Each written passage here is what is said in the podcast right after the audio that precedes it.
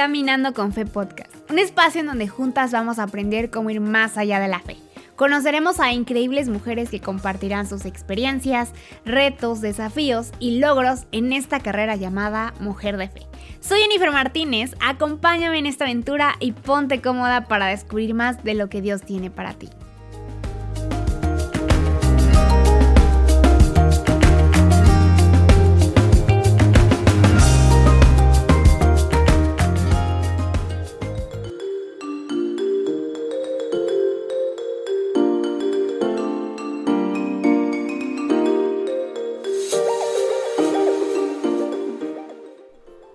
Amiga, ¿cómo estás? Bienvenida a nuestro séptimo episodio de Caminando con Fe podcast. Estoy muy emocionada porque tengo una invitada súper especial. Es una mujer que admiro, que me inspira. Siempre que la escucho me saca de mi zona de confort y me reta a poder ir más allá. Ella es Steph Newborn. Seguramente tú ya la conoces como Stephanie Pantoja, pero ella es actualmente casada, es una teóloga asombrosa que está estudiando su maestría y próximamente su doctorado. Y es una mujer que se ha enfocado en poder darle voz a aquellas ideas que quizá pasan por tu mente pero pocas veces nos atrevemos a compartir. El día de hoy vamos a estar compartiendo un tema muy interesante acerca del feminismo. Y yo quiero que abras tu corazón y tu mente para que puedas escuchar esta perspectiva. Recuerda que esta es nuestra opinión, está basada en Jesús, pero tú puedes tener otra opinión o compartir otra idea. Y eso es muy respetable. Te invito a que este tiempo puedas abrir tu mente, disfrutar y que podamos seguir aprendiendo juntas. Te pido una disculpa de antemano porque va a existir un pequeño zumbido en algunas partes de nuestro episodio, pero no quería dejar pasar esta oportunidad para que podamos aprender, así que ahora sí vamos a comenzar.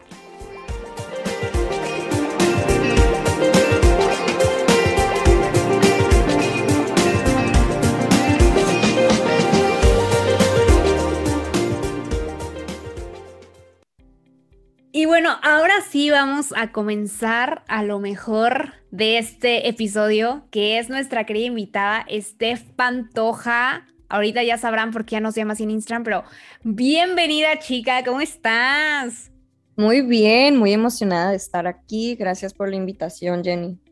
Oye, amiga, y el otro día me estaba acordando de cómo nos conocimos y me acuerdo que fue porque yo me quería a Hillsong, tú me diste como un tour virtual y me explicaste mil cosas y pues al final ya no me fui por mil razones, pero realmente fue lo que me ayudó muchísimo, no sé si te acuerdas todo lo que te pregunté.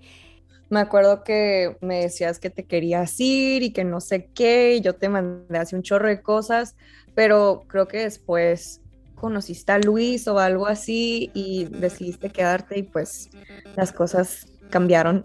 Sí, justo fue como en una crisis este, medio loca de qué quiero hacer, a dónde quiero ir y este fue de total ayuda para, para mi tour virtual por Hilson. Y bueno, el día de hoy vamos a estar platicando, ya les presenté un poquito de Steph, lo que está haciendo Steph Pantoja, pero cuéntame, oye, cuéntanos a la audiencia ya, ya para las que seguramente te conocen muchas chicas por aquí, pero obviamente ya Steph Pantoja está cambiando su apellido. Ya es toda una señora casada.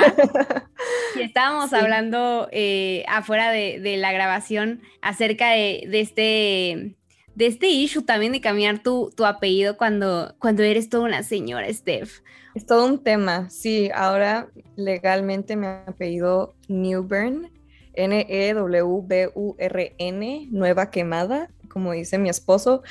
Eh, en efecto es gringo, entonces tengo un apellido gringo y siento que el nombre Steph de por sí es medio gringo, entonces la gente ya no asume que soy mexicana, que es súper triste. Es totalmente gringo, Steph, seamos sinceros.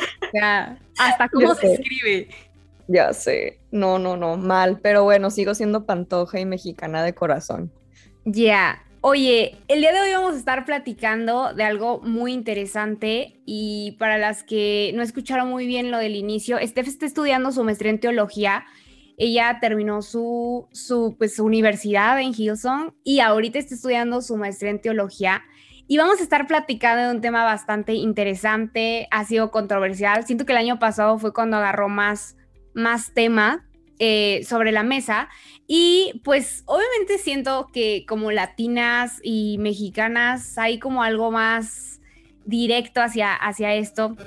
vamos a estar platicando un poco acerca del feminismo y todo lo que tiene que ver con la mujer. Sé que es un tema controversial, pero realmente quiero que, que escuches ese segmento con un corazón dispuesto a aprender. Creo que nadie tiene la verdad absoluta más que Dios.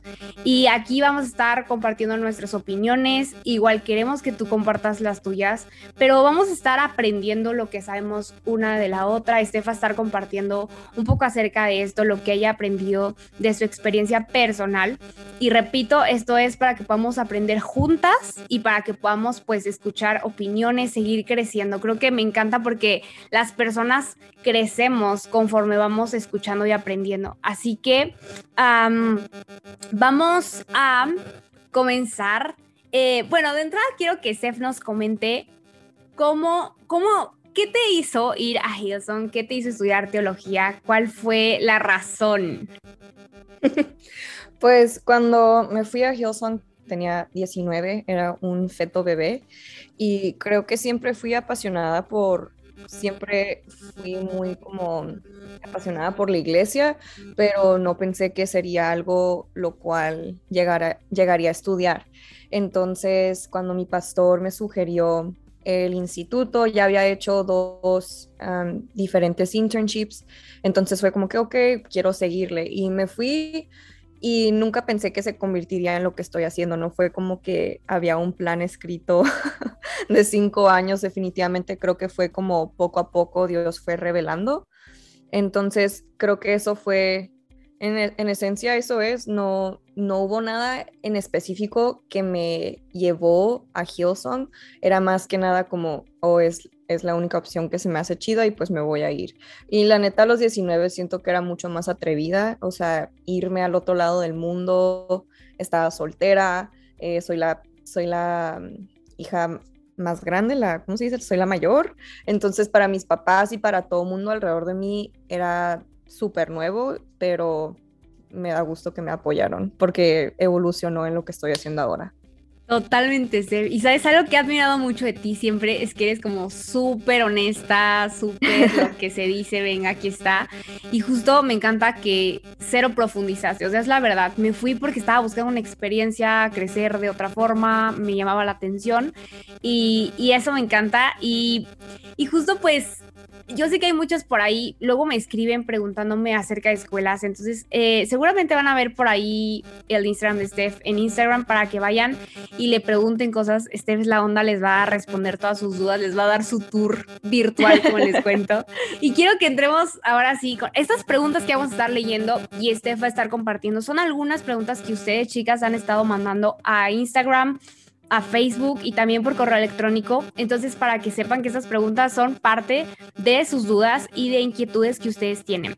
Y queremos comenzar pues por preguntarte, Steph, yo sé que sabes muchas cosas respecto a teología. Ya en otro episodio espero poder invitarte y, espero poder invitarte para que puedas responder más dudas acerca de todo lo que tiene que ver con teología. Pero el día de hoy quiero que nos enfoquemos, esta es la primera pregunta que hacen las chicas y es, ¿qué es el feminismo y qué no es?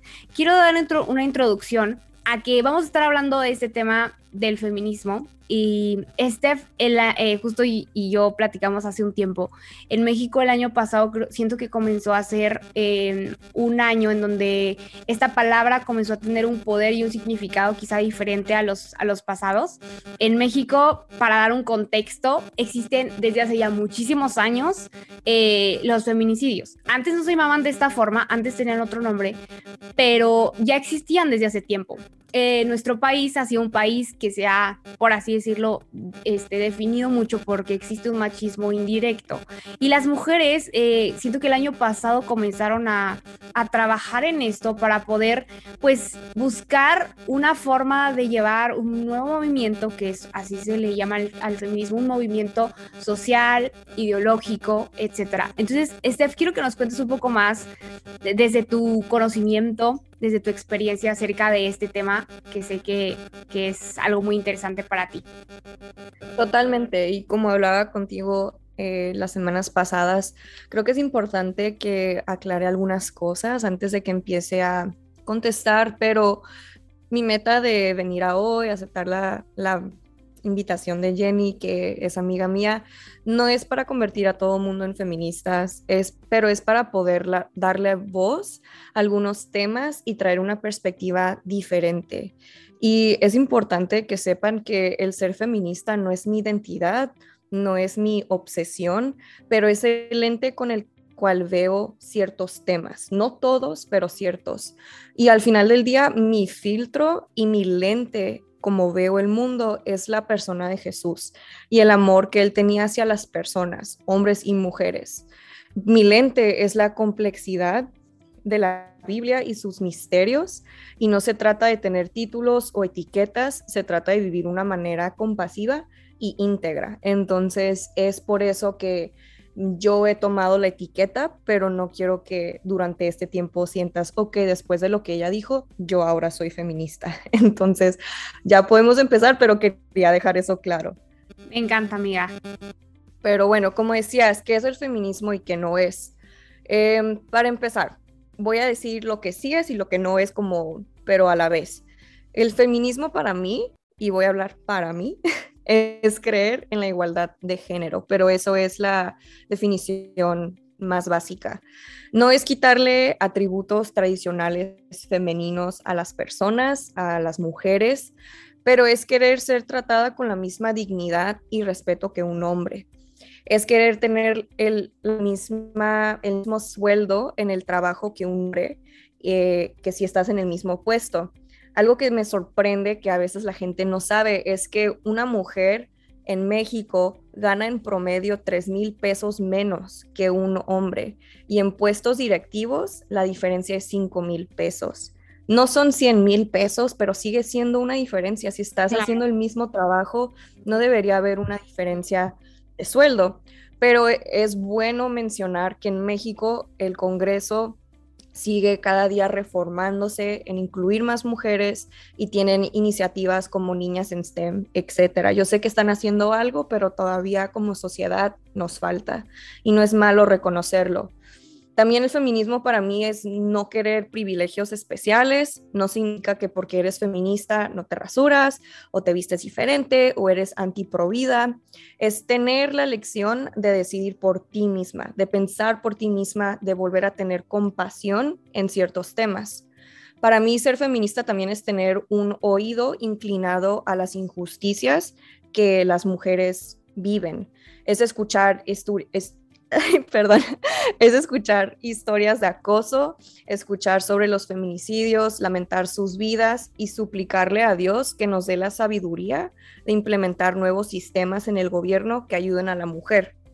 A la vez, el feminismo no es estar enojada con los hombres, pero es reconocer, como decías, las heridas que el machismo cultural, religioso y familiar ha dejado en la vida de cada una de nosotras. Y los últimos dos puntos, feminismo no es querer que ya no estén hombres en poder, para mí es más bien que sea la, sea la persona correcta en la posición, sin importar el género. Cabe mencionar que personalmente pienso que cada mujer feminista, o como te quieras llamar, tiene el derecho de decidir sobre sus creencias y en qué partes del movimiento encaja. Entonces, para mí eso es el feminismo en un resumen cortito. Wow, hermana. Oye, es que sabes por qué estoy así. O sea, lo digo porque Steph me está viendo. Es que durante, siento que como vuelvo a mencionar, el año pasado en México, específicamente Ciudad de México, comenzó este movimiento, o el que le llamamos el movimiento feminista, donde mujeres salieron a las calles y muchas de ellas, justo como se dice, a veces no es que no creas o no sepas o no te definas como eso, sino que simplemente no sabes qué es lo que realmente te está definiendo. Y entonces vas hacia allá. Cuando Jesús comienza a definir tu vida, sabes que los valores de Jesús, la persona de Jesús y lo que él piense es lo que va a ser tu bandera, lo que va a reinar tus convicciones. Y yo siento que el año pasado muchas mujeres comenzaron a definirse de esa forma porque no sabían exactamente cómo, cómo definirse como pues como ellas son. Y esto que estás compartiendo me llamó mucho la atención porque siento que en estos últimos meses he intentado definir o, he intentado entender cómo o qué es lo que yo creo de este movimiento, pero tú me lo has dicho súper bien, o sea, siento que lo que yo pensaba lo pudiste como que aclarar, lo pudiste como que concluir hacia, hacia esas cosas. Y, y, me llama mucho la atención porque estoy segura que muchas mujeres allá afuera, sobre todo mujeres que a veces estamos pues viviendo esta, esta, esta forma de vida con Jesús, viviendo esta forma de vida con, esos valores que tenemos. Cuesta trabajo a veces decir, es que yo tengo una amiga que quizá piensa así y creo que está mal o creo que está bien. Y creo que este punto que hayas aclarado me, me gustó muchísimo el cómo lo dijiste, Steph. Digo, siempre te he admirado y creo que no te lo he dicho, es que se me hace demasiado, demasiado eh, culta en cuanto a todos los temas, que tienes una voz y, y te expresas con esa seguridad porque porque estás compartiendo en lo que tú crees y lo que has vivido. Y, eso es, algo que me encanta de ti. Y, quiero que pasemos a otra pregunta. Claro. yo sé que este término que voy a mencionar es un término que quizá tú que me estás escuchando no estás muy de acuerdo con él, pero es para darle el sentido a la pregunta y al tema. Y es si en algún momento o si existe el feminismo cristiano, si tú tú, tú, yo sé que tú estás estudiando teología y sé que en algún momento estás viendo esto y por eso te pregunto, ¿existe el feminismo cristiano, Steph? Wow, qué pregunta. Em, bueno, a las personas que voy a ofender les pido una disculpa y un abrazo. Eh, no es mi intención, pero a pesar de la controversia, creo que aquí es donde nos confundimos, y lo digo con todo el respeto del mundo, porque pensamos que para que algo sea cristiano, tiene que decir, por ejemplo, Juan 15, versículo 3, 6, ¿sabes? Pero como estudiante de teología he aprendido que a veces no cabe dentro de eso específicamente. Eh, Así para decirlo, sí hay una rama de teología que se llama la teología feminista, por si no sabían.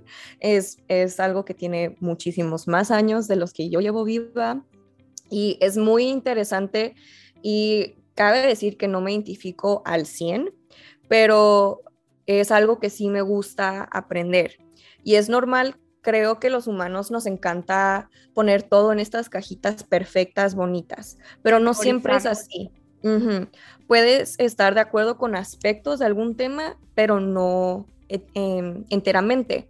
Pero la teología feminista es leer la Biblia considerando la voz femenina. Cuando leemos la Biblia tenemos que entender que fue escrita en una civilización antigua, no en el 2020, 2022. Entonces, cuando leemos Génesis o Pablo, tenemos que tener el contexto cultural. Por ejemplo, por ejemplo, Pablo, su contexto era que vivía en una sociedad romana sumamente patriarcal y muchas de sus escrituras que probablemente han sido usadas para callar a la mujer en la iglesia están sacadas de contexto, pero eso es otro tema. El feminismo cristiano, al menos como lo vivo yo, es entender que la Biblia no es un manual y que la revelación de Dios es Cristo. Cristo es la teología perfecta. Yo me enfoco como Cristo trataba a la mujer, pero también reconozco sus limitantes culturales. Al final del día Jesús era un hombre judío. Es ver las historias donde las mujeres en la Biblia eran vendidas o violadas y preguntarte dónde Dios estaba en medio de eso. Es hacer preguntas difíciles que a veces resultan en tener, en vez de respuestas, tenemos más preguntas. Pero mi base, y siempre será, es como la mujer y el hombre fueron hechas en la imagen de Dios. El concepto de imagen de Dios es súper complejo, pero fascinante.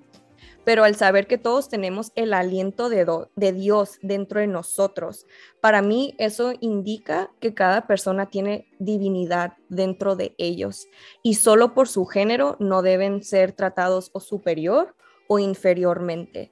Entonces, eso en resumen es lo que la teología feminista a mí me ha, hecho. Me, siento que me he vuelto a enamorar de la Biblia después de estar dos años muy peleada con ella. Me he vuelto a enamorar porque puedo ver ahora yo quepo dentro de la historia. Donde las mujeres no eran mencionadas, ahora yo tengo voz en la historia, ahora puedo, me meto en la historia, las leo la Biblia diferente porque digo, ¿qué hubiera sentido yo si yo hubiera estado ahí? ¿Sabes? Porque la gran mayoría cuando en la Biblia, cuando dicen había 10 mil personas, lo más probable es que no estaban contando a los niños y las mujeres. Y tú y yo me pongo en, los, en el lugar de las historias que no fueron contadas y digo, ¿qué hubiera hecho yo? ¿Qué hubiera sentido yo como una mujer en Palestina, una mujer en, eh, no sé, una mujer judía, una mujer samaritana? ¿Cómo, ¿Cómo hubiera sido mi interacción con Jesús, con el Mesías? ¿Qué hubiera sentido yo? Entonces, sí, es, para mí esa es la teología feminista y lo que atribuye a mi vida. Wow, oye, tremendo. Creo que un punto muy importante que hice al comenzar era a veces, no solo como personas, me atrevo a decir que igual a veces con estas ideas crecemos en la iglesia de categorizar, eh, de preguntar, ¿qué religión eres? Y, tú. ¿Qué denominación? ¿Qué denominación? Y, yo entiendo que, que sí, que sí existe esto, en, diferentes países y ciudades y en México lo vemos mucho, pero... Y por algo están. Claro, por algo están, pero al mismo tiempo eso me hace sentir dividida de otras personas. Siento que Jesús siempre se enfocaba en romper esas divisiones y estar con gente que quizá iba a incomodar, que iba a hacer preguntas incómodas, que iba a hacer preguntas que no tenían respuesta, pero al mismo tiempo él siempre buscaba unirnos, unir diferentes culturas, ideas, formas de pensar. Y siento que hoy en día, con tanta información, ¿no? Tienes dudas y te metes a internet e investigas y, son mil, un sinfín de respuestas que incluso como tú dices, a veces te llenan el cerebro y no sabes si es la verdad. sabes dónde, sí. Literal, pero eso nos ha hecho categorizar a las personas por cómo nos vemos, por cómo nos sentimos a veces, por qué es lo que, lo que estamos apoyando, en qué creemos realmente.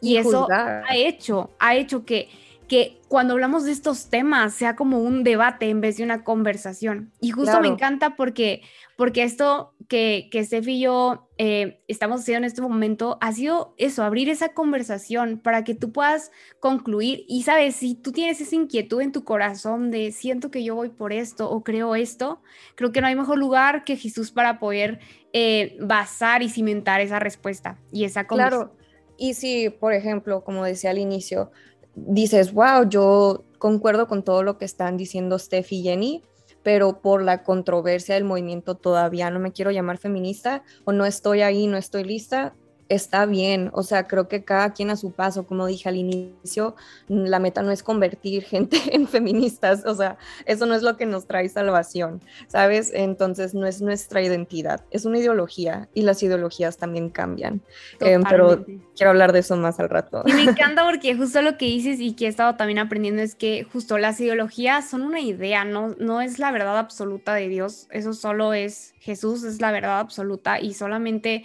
él puede tenerla, pero compartir estos puntos de vista es muy bueno y creo que nos hace crecer porque a veces como mujeres, híjole, tenemos muchas ideas, crisis existenciales, sentimientos, tenemos incluso estos debates con nosotras mismas de he creído todo este tiempo de mi vida en algo, pero siento que no es lo que creo y comienzas esta búsqueda de respuestas. Y creo que este tiempo ha sido pues un poco de ambas partes de esta respuesta a eso.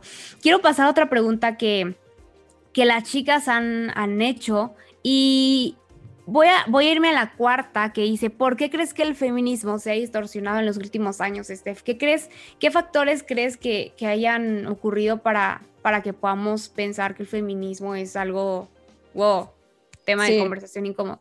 Claro, creo que tiene que ver mucho del país en el cual vienes, Em, pero creo que es importante notar las diferentes olas que el feminismo ha tenido. No es un movimiento nuevo, tiene muchos años y siento que a veces la gente em, se clava con lo que fue y no ve como en lo que ha evolucionado. Pero también entender que va a seguir evolucionando conforme pasa el tiempo. Y puede que en 10 años el feminismo signifique algo totalmente diferente y yo como mujer cristiana por mis creencias o etapa de vida ya no me identifique. Y eso no me da miedo, no me da miedo porque yo no vivo dentro de una caja, ¿sabes? Y no se trata de ser una feminista devota, se trata de querer traer el cielo a la tierra, de querer ayudar a las mujeres a entender su valor y la dignidad humana que merecen. Entonces no estoy atada a ningún movimiento, pero para contestar la pregunta así al grano, algo que creo que ha eh, distorsionado este movimiento en los últimos años es las redes sociales.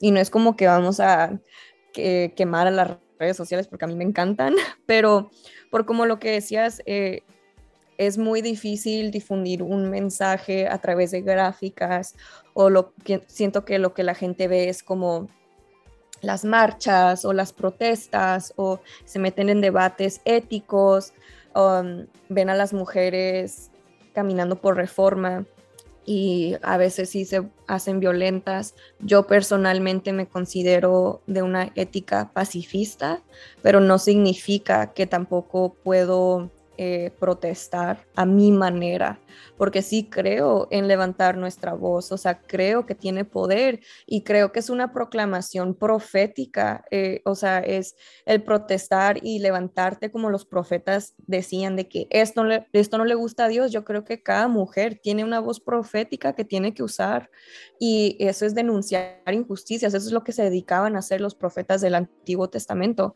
se dedicaban a alinear la gente hacia la voluntad de Dios, hacia el corazón de Dios. Y siento que nosotras todas tenemos es, eso dentro de nosotras, pero a veces ha sido callado porque es como que no digas nada porque te van a asociar con esto.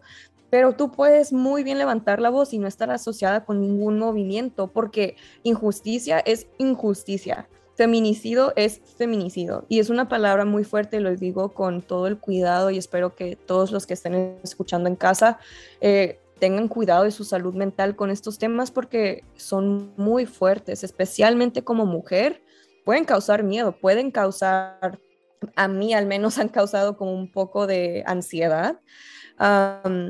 pero e, es eso, o sea, como que a veces compartimos cosas sin darnos cuenta, sin entender que hay una persona detrás de una persona que está recibiendo tu contenido. No solo lo subiste a tu historia, alguien más lo está eh, recibiendo.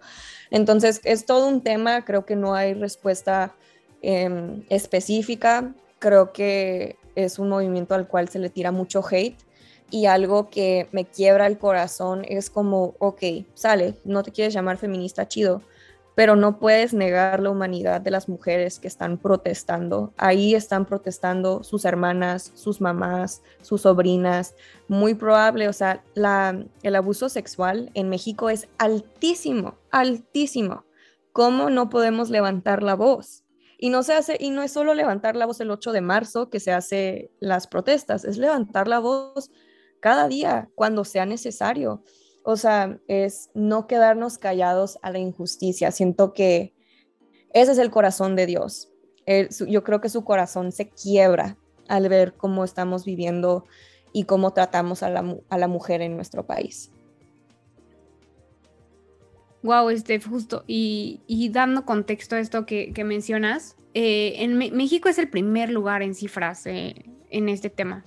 Y como les digo, no es reciente, esto lleva, me acuerdo mucho que antes ir a la frontera, eh, bueno, usted vivía en, en, la de Tijuana también un tiempo, pero también en Ciudad Juárez, estas fronteras eran como, literal, tú como mujer estabas ahí y te exponías demasiado a, a vivir ahí, a, estar ahí, porque muchas mujeres literalmente eran asesinadas. Y eso ya tiene mucho tiempo, muchos años, pero justo como usted dice, las redes sociales le han dado como un peso totalmente diferente porque también se ha mostrado esta realidad de, cosas que están pasando en momentos de que, por ejemplo, en este momento podemos estar hablando y algo puede estar ocurriendo y entonces las redes sociales te lo llegan de inmediato y traen perspectivas y traen este, eh, ideas diferentes y, y es un tema que ha sido muy delicado, pero también al mismo tiempo siento que no se tiene que llegar a, literal un feminismo, feminicidio, perdón, también hay mucho antes. Y creo que una, una, cosa que podemos hacer como mujeres es estar para la otra. A veces creo que somos, híjole, no sé la palabra específica, pero si una amiga viene y nos cuenta que está viviendo un maltrato con su pareja, o tú estás escuchando que esa amiga está siendo maltratada de forma verbal y no la apoyas o no le das un consejo, creo que ahí para todo esto. O sea, simplemente, como dice Steph, son valores que están en ti, es algo que salta. Y creo que cuando me encantó que dijo Steph, o sea, literalmente el Espíritu de Dios está en nosotros, porque fuimos creados a su imagen y semejanza. Tiene que existir en nosotros este carácter de poder, eh, o sea, enojarnos con las injusticias, de realmente decir, es que esto está pasando, y no porque sea una mujer, sino porque simplemente es algo que yo no tolero, porque mi naturaleza como una hija de Dios o como, como una seguidora de Jesús no, no puede tener, o sea, no puede estar con ello. Somos una cultura que, que, he estado aprendiendo mucho este que no sabemos lamentar.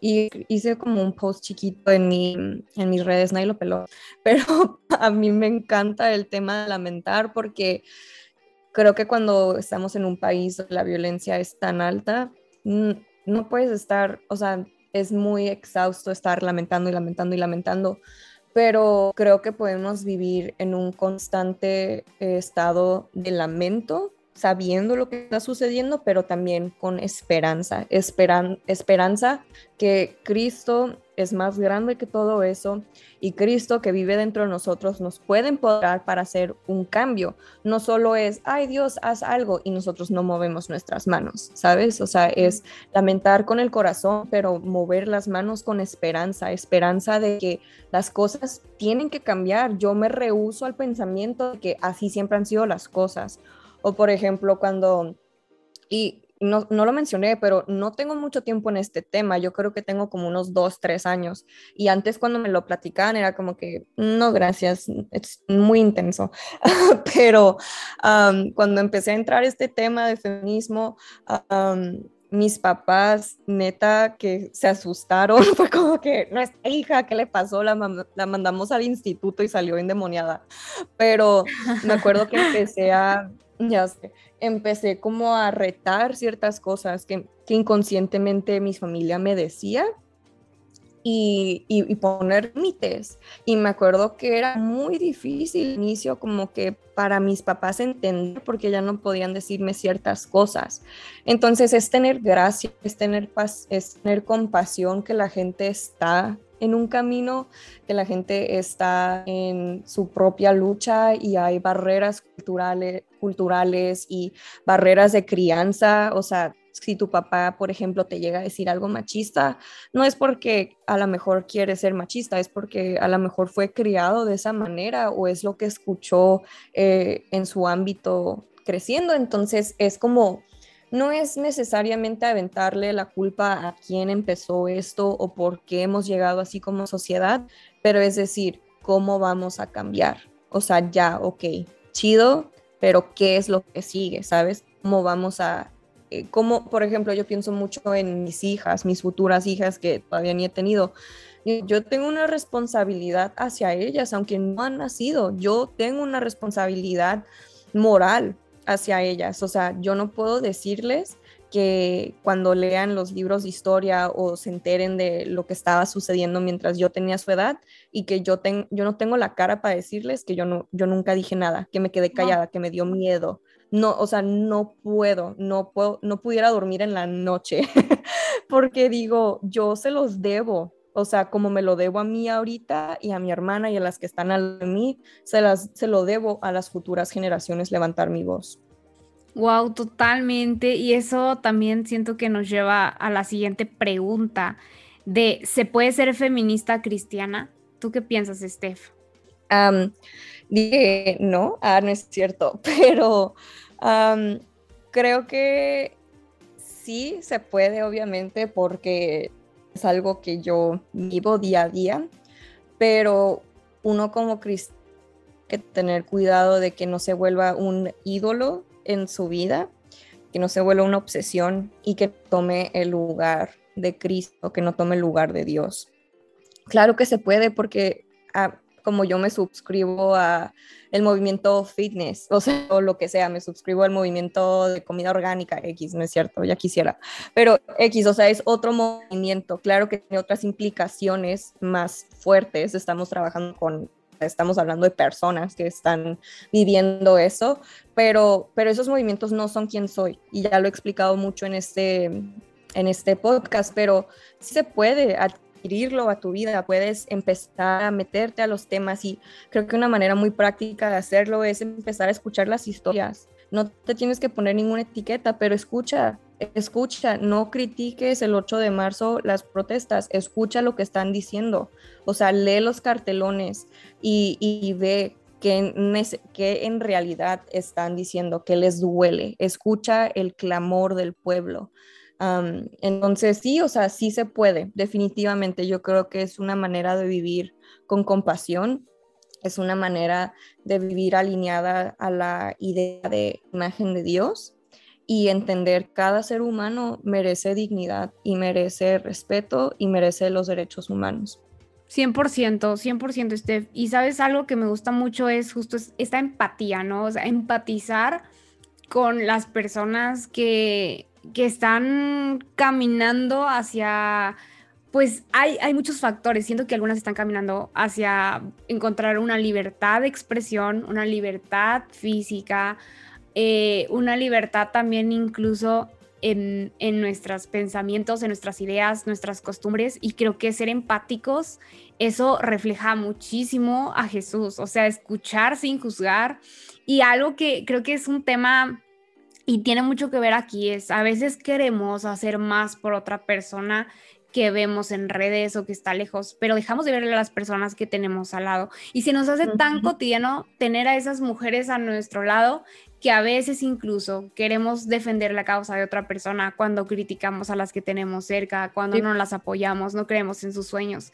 Y es muy crudo, es muy real, pero al mismo tiempo creo que esto nos, nos puede retar a, poder apoyar todas las causas, a poder cambiar nuestra forma de pensar, de expresarnos, de, de quitar esas etiquetas que vemos en otras y poder sobre todo... Eh, pedirle a Jesús que nos dé esa sabiduría, a Dios que nos dé esa sabiduría de, de poder crecer eh, tanto de una forma como ser humano, porque también creo que a veces cuando, cuando decimos es que somos cristianos o, hijos de Dios o muy religioso el tema, nos vamos a ese lado que perdemos el lado humano, o sea, perdemos el lado de quiero ponerme en el lugar de otra persona. Igual no va a estar bien o igual está mal, pero yo quiero realmente empatizar empatizar y Y, y antes de terminar, no sé, Steph, si tengas algún otro comentario, nota, algo que quieras compartir con nosotras. Creo que todas estamos aprendiendo muchísimo por aquí. Gracias.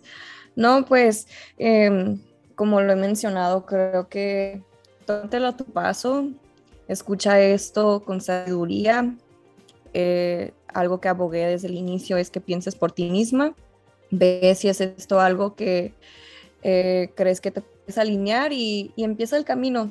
O sea, nadie lo puede hacer por ti. No es algo que yo llegué de la noche a la mañana y creo que es importante notar eso. Y creo que hubo varios recursos, varias personas estuvieron ahí. Hay muchos temas dentro del feminismo que nomás yo no, no me he metido, no porque no me interese, pero no me puedo comer el mundo de una, no es sabio. Y más estudiando, no le puedo dar mi atención a absolutamente todo. Pero sé que me habías mencionado que te gustaría que hablara como de algunos libros. En español es muy difícil, la verdad Siento que es muy difícil encontrar, eh, como se dice, eh, recursos. libros recursos, sí, porque la gran mayoría de las cosas desafortunadamente son eh, traducidas, pero em, sí tengo como algunas cosas que me han ayudado, pero alguien que me ha traído mucha inspiración se llama Elsa Tamés. Es una teóloga mexicana, ya está grande, pero de verdad que es una jefa.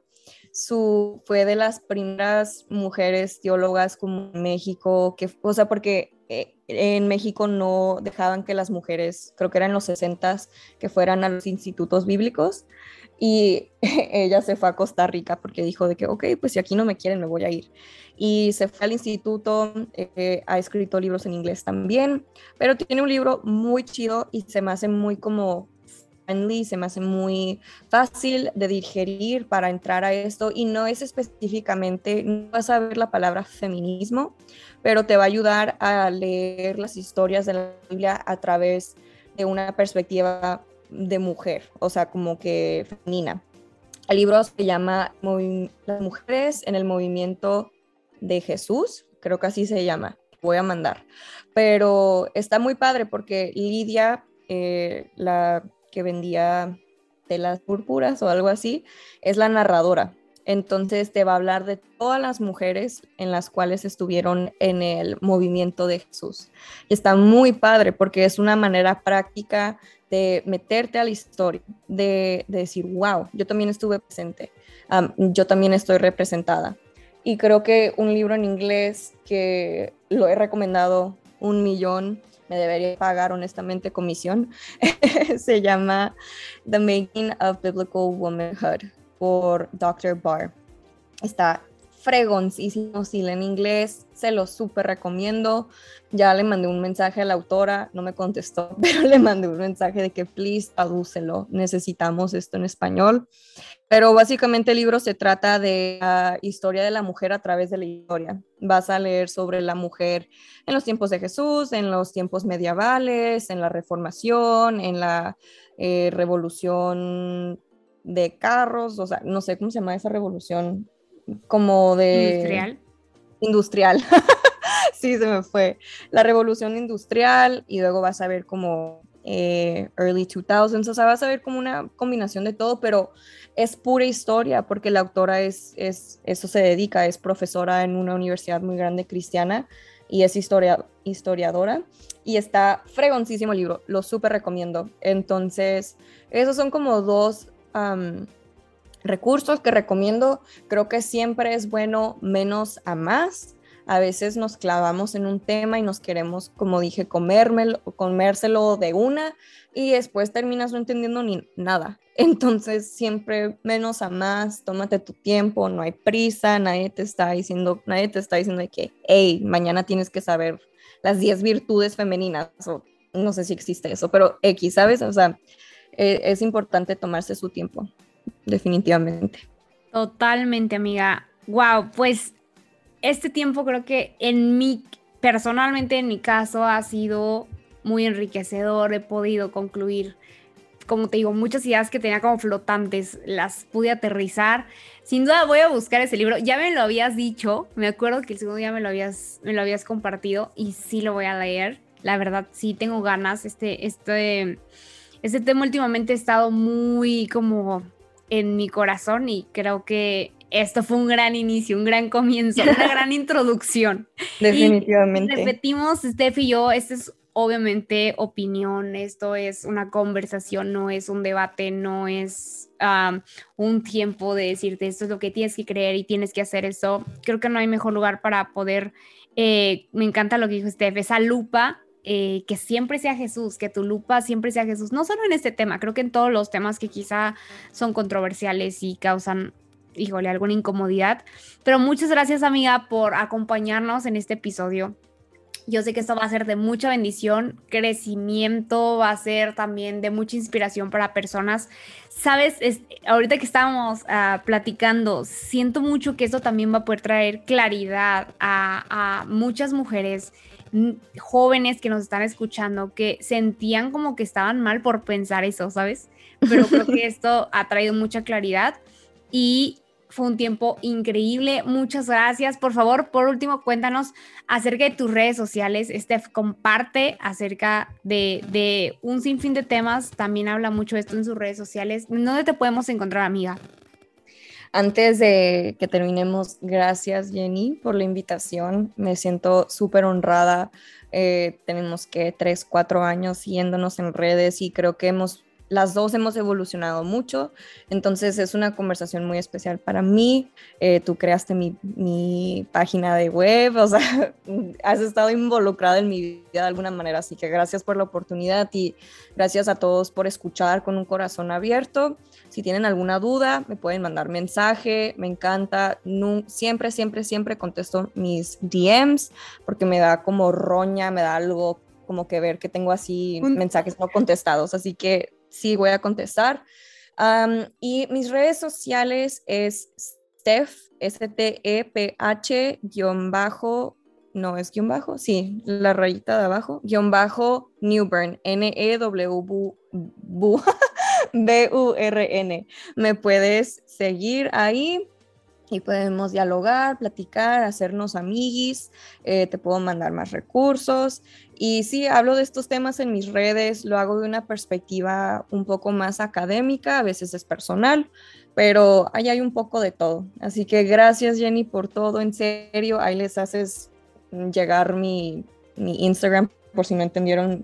Totalmente va, a estar, va, a estar, en Instagram, chicas, en el post. Va a estar ahí las redes sociales de Steph para que puedan checar lo que está haciendo. Estoy segura que, híjole, está siendo una eminencia, es una jefa de este tema, como dice, lleva poco, pero creo que es una gran voz para las mujeres y qué honor tenerte aquí, amiga.